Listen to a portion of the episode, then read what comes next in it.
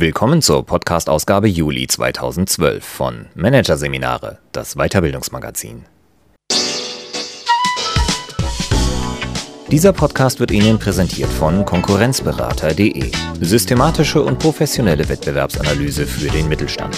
Der Konkurrenzberater hilft mit neuen Tools und systematischem Training für effektiveres Marketing und mehr Umsatz. Weitere Podcasts aus der aktuellen Ausgabe behandeln die Themen Selbstmarketing per Social Media. Wer bin ich im Netz? Und Corporate Fairness. Wie geht gerechte Führung? Doch zunächst Die Psychologik des Überzeugens. Wer diskutiert, verliert. Von und mit Gudrun Fei. Keine Argumente mehr? Macht nichts.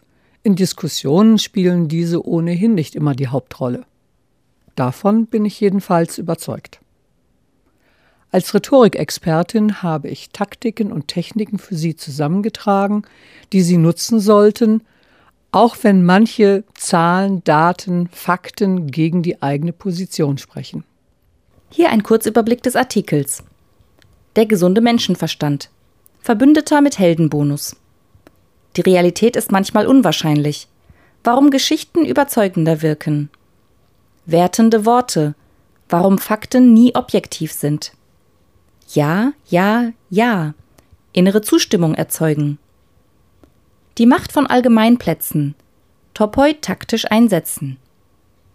Weichmacher weglassen. Wie Aussagen aufgepeppt werden. Immer die gleiche Leier?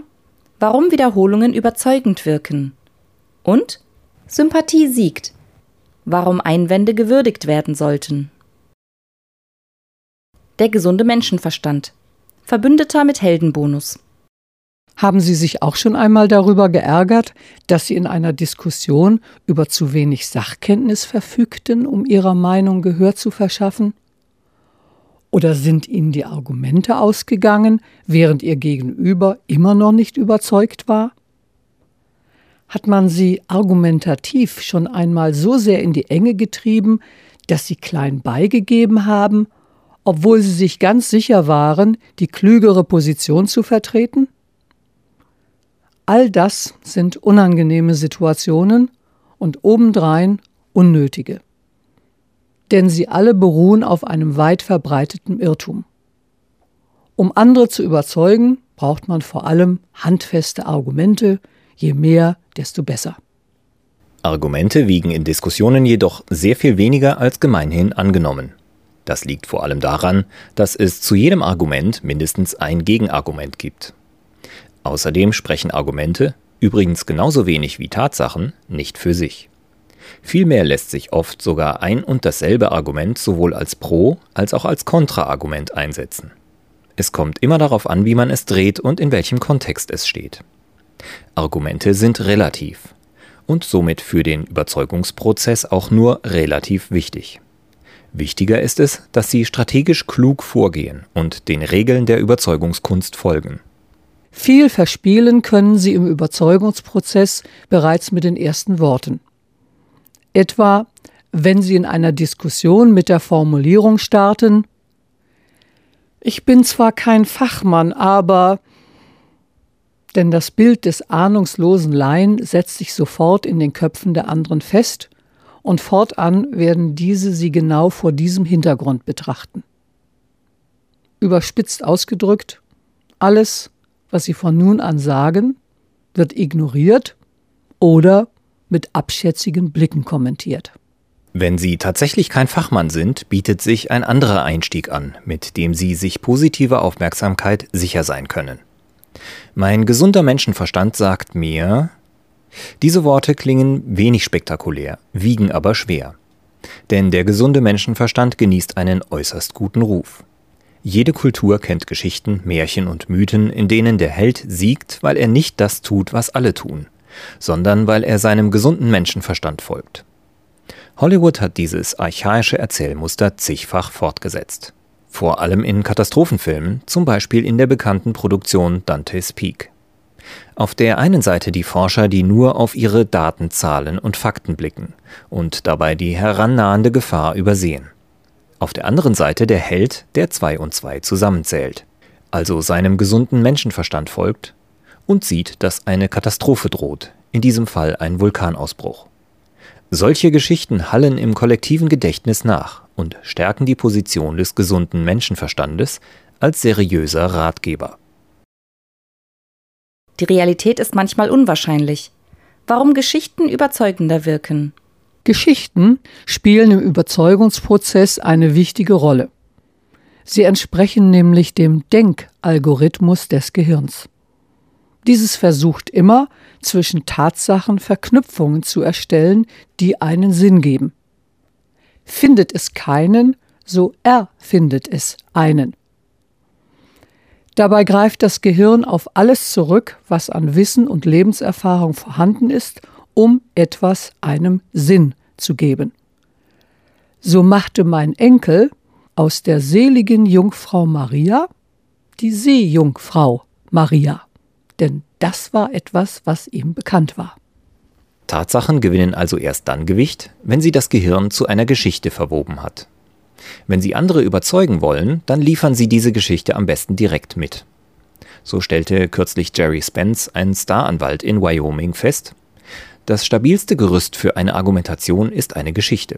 Wer seinen Standpunkt erzählerisch darstellen kann, gewinnt an Überzeugungskraft.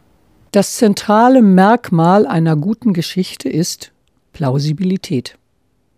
Die Geschichte muss in sich stimmig sein. Die Realität ist dies leider häufig nicht.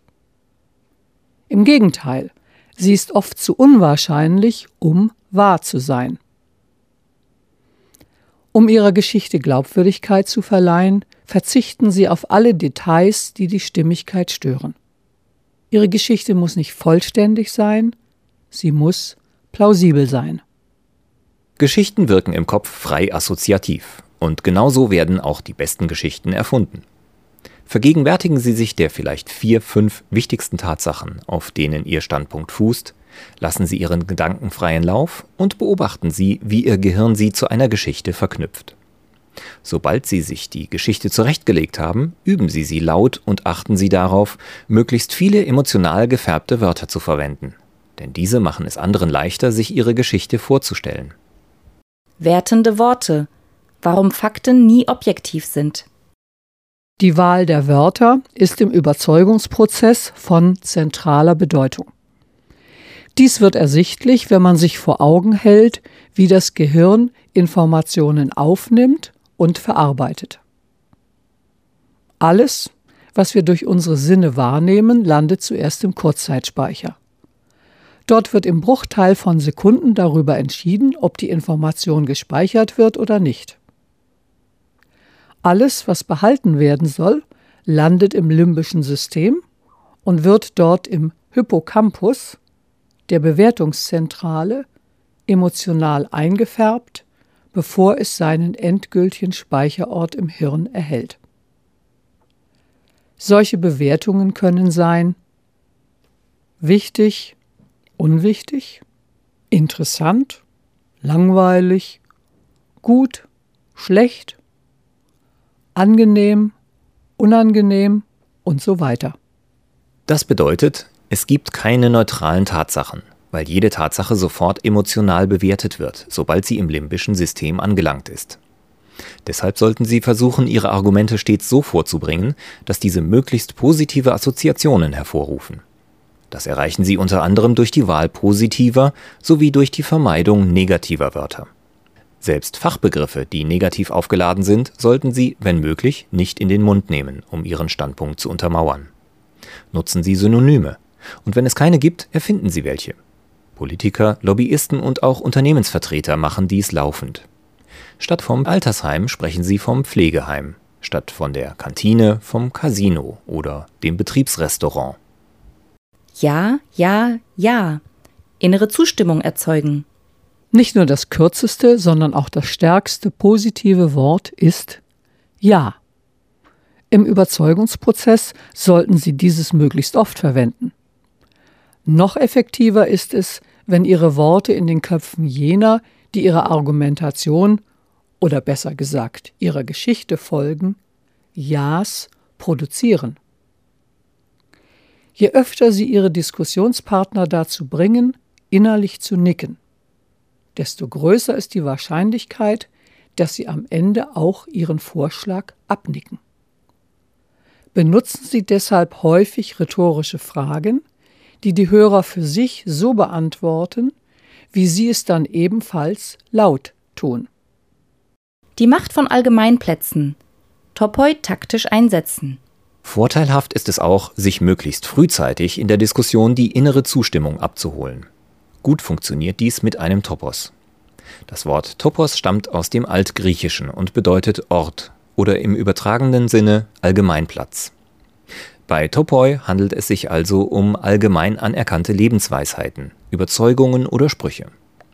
In der griechischen Rhetorik spielen Topoi eine große Rolle, und zwar als allgemeine Gesichtspunkte in Bezug auf Recht, Natur, Politik und vieles andere verschiedener Art, wie es Aristoteles in seinem Buch Rhetorik formuliert. Mit dem Siegeszug des Spezialwissens sind die Allgemeinplätze etwas in Verruf geraten, denn sie sind leicht angreifbar. Wie jedes Argument hat meist auch jeder Topos einen Gegentopos. Angenommen, Sie wollen von Teamarbeit überzeugen, dann könnten Sie sagen, vier Augen sehen mehr als zwei. Genauso gut könnte jemand den Topos Viele Köche verderben den Brei anführen, wenn er der Gruppenarbeit skeptisch gegenübersteht. Entscheidend für die Wirkung eines Topos ist der Moment der inneren Zustimmung. Denn Topoi beruhen auf dem gesunden Menschenverstand. Sie sind plausibel und beschreiben eine offensichtlich weit verbreitete Ansicht. Und was viele denken, wird, meist unbewusst, für wahr gehalten. Es gibt jedoch eine Überzeugungssituation, in der Sie mit Plausibilität Ihre eigene Position schwächen wenn sie als Experte versuchen, Laien zu überzeugen. Denn diese erwarten regelrecht, dass sie nicht alles verstehen, was sie sagen. Enttäuschen sie diese Erwartung und können die Laien sofort alles nachvollziehen, was sie sagen, besteht die Gefahr, dass sie banal wirken. Der weiß auch nicht mehr als wir. Etwas Fachchinesisch zu verwenden ist in dieser Situation also durchaus sinnvoll. So wie sie über einen Schweinebraten ein wenig Petersilie streuen, damit er leckerer aussieht. Und genau so wie der Genuss eines Essens auch damit steigt und fällt, wie es angerichtet wird, hängt auch die Wirkung ihrer Argumente wesentlich von deren Präsentation ab. Weichmacher weglassen, wie Aussagen aufgepeppt werden. Verzichtet werden sollte bei dieser auf sogenannte sprachliche Weichmacher, also Wörter wie ich denke, eigentlich, gewissermaßen, halt oder einfach. Denn diese erzeugen beim Hörer den Eindruck von Unsicherheit. In eine ganz andere Kategorie fallen einschränkende und abschwächende Formulierungen wie meistens, grundsätzlich, normalerweise oder in der Regel. Diese in Maßen zu nutzen zeigt, dass sie ein differenziert denkender Mensch sind. Doch es gibt noch einen weiteren Grund, sie zu verwenden. Versuchen Sie einmal einer vertrauten Person gegenüber einen Standpunkt zu vertreten und dabei ganz auf solche einschränkenden Wendungen zu verzichten. Sie werden wie ein Besserwisser oder Dogmatiker wirken. Und das wollen Sie doch sicher nicht. Immer die gleiche Leier? Warum Wiederholungen überzeugend wirken? Was bei jenen, die eine Überzeugung oder ein Produkt unbedingt an den Mann bringen wollen, ebenfalls oft zu beobachten ist? Wenn Sie merken, dass ein Argument Ihr Gegenüber nicht überzeugt hat, schießen Sie sofort das nächste nach. Eine Taktik, die nicht zur Nachahmung zu empfehlen ist. Nicht nur, weil sie einen sofort an einen windigen Verkäufer denken lässt, sondern auch, weil Argumente verarbeitet werden müssen. Jedes Argument muss zuerst durchsickern, bewertet und in eine Schublade gepackt werden. Das braucht etwas Zeit und vor allem Aufmerksamkeit. Wenn Sie Ihr Gegenüber mit Argumenten befeuern, stören Sie dessen Aufmerksamkeit und verhindern so, dass Ihre Argumente die gewünschte Wirkung entfalten. Statt immer mehr Input nachzuschieben, sollten Sie daher vielmehr beobachten, wie einzelne Aussagen, Argumente, Inhalte nachwirken. Lösen Sie ein Nicken aus. Provozieren Sie zustimmendes Brummen. Beugt sich Ihr Gegenüber interessiert nach vorne. All das sind Anzeichen, dass eine Aussage sozusagen fruchtet, also den anderen der eigenen Meinung näher bringt. Diese Argumente gilt es dann besonders auszuführen, und zwar mehrfach. In der Regel scheuen wir davor zurück, ein bereits vorgebrachtes Argument zu wiederholen. Das liegt sicher auch daran, dass uns von klein auf erzogen wurde, Wiederholungen zu vermeiden. Zum Beispiel im Deutschunterricht mit einem dicken roten W, das Abzüge in der Note einbrachte. Beim Überzeugen gelten andere Regeln. Vor allem in Diskussionen, die sich über längere Zeiträume, Stunden, Tage oder gar Wochen hinziehen, ist es wichtig, Argumente zu wiederholen. Denn, steht der Tropfen, hüllt den Stein. Ein Topos, der hier als Grund angeführt werden kann. Die wissenschaftliche Begründung lautet, der Aufbau von Nervenverbindungen im Gehirn, sogenannten Axonen, benötigt Zeit. Man geht davon aus, dass es bis zu 24 Stunden dauert, um ein Axon dauerhaft zu installieren. Durch Wiederholungen werden diese Verbindungen stärker und stärker. Wenn man folglich ein Argument immer wieder hört, prägt es sich nicht nur besser ein, man glaubt ihm auch eher, weil man es bereits kennt. Und dem, was man kennt, vertraut man. Natürlich kann es Ihnen passieren, dass Sie darauf aufmerksam gemacht werden, dass Sie sich wiederholen. Das haben Sie doch schon gesagt. Solcherlei Einwände lassen sich leicht parieren. Zum Beispiel so. Ich halte es für so wichtig, dass es nicht oft genug gesagt werden kann. Eine andere Möglichkeit der Replik ist eine Gegenfrage, mit der Sie dem anderen schnell den Wind aus den Segeln nehmen können. Fragen Sie freundlich lächelnd, wird es dadurch weniger wahr? Sympathie siegt. Warum Einwände gewürdigt werden sollten. Formulierungen wie Da muss ich Ihnen widersprechen oder Das sehen Sie völlig falsch sollten Sie aus Ihrem Wortschatz streichen. Denn wer zu aggressiv formuliert, wer zu schlagfertig kontert, wer zu dominant diskutiert, der verliert. Dagegen gewinnt der, dem es gelingt, seinen eigenen Standpunkt überzeugend darzustellen, ohne den des anderen abzuwerten. Schmettern Sie Einwände deshalb nicht ab, sondern lassen Sie sie zu. Vor allem dann, wenn Sie merken, dass Sie dem anderen wichtig sind. Formulieren Sie stattdessen dialektisch. Ein kluger Gedanke. Auf der anderen Seite sollten Sie jedoch bedenken, dass oder so kann man das natürlich sehen. Allerdings gilt es in diesem Fall zu berücksichtigen, dass. Wichtig dabei, vermeiden Sie das Wort aber, denn das ist für viele Menschen ein rotes Tuch. Ersetzen Sie es durch Wörter wie allerdings, nur oder jedoch. So können Sie Ihren Worten die Schärfe nehmen und senken das Risiko, Sympathie zu verspielen. Und ohne diese ist ein erfolgreicher Überzeugungsprozess kaum möglich. Denn wer Sie als Person nicht mag, wird auch alles, was Sie sagen, negativ beurteilen. Dann sind selbst die besten Argumente wertlos.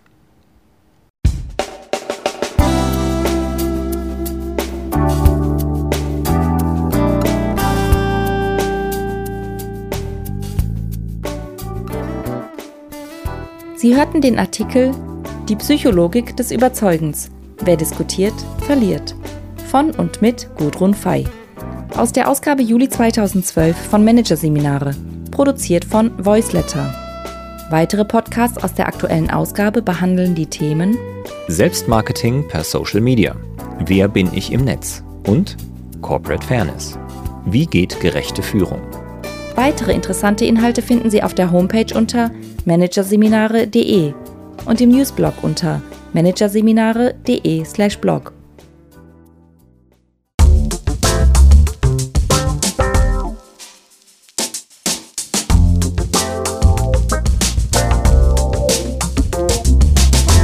Das war der Podcast von Managerseminare, das Weiterbildungsmagazin. Ausgabe Juli 2012. Dieser Podcast wird Ihnen präsentiert von www.konkurrenzberater.de. Konkurrenzanalyse als Navigationssystem für den Wettbewerb. Übrigens, immer mehr mittelständische Unternehmen investieren in eine professionelle und systematische Wettbewerbsbeobachtung und sind dadurch schneller am Markt, machen mehr Umsatz, kommunizieren klarer. Mehr Informationen, Beratungs- und Trainingsangebote zum Thema Konkurrenzanalyse finden Sie unter www.konkurrenzberater.de.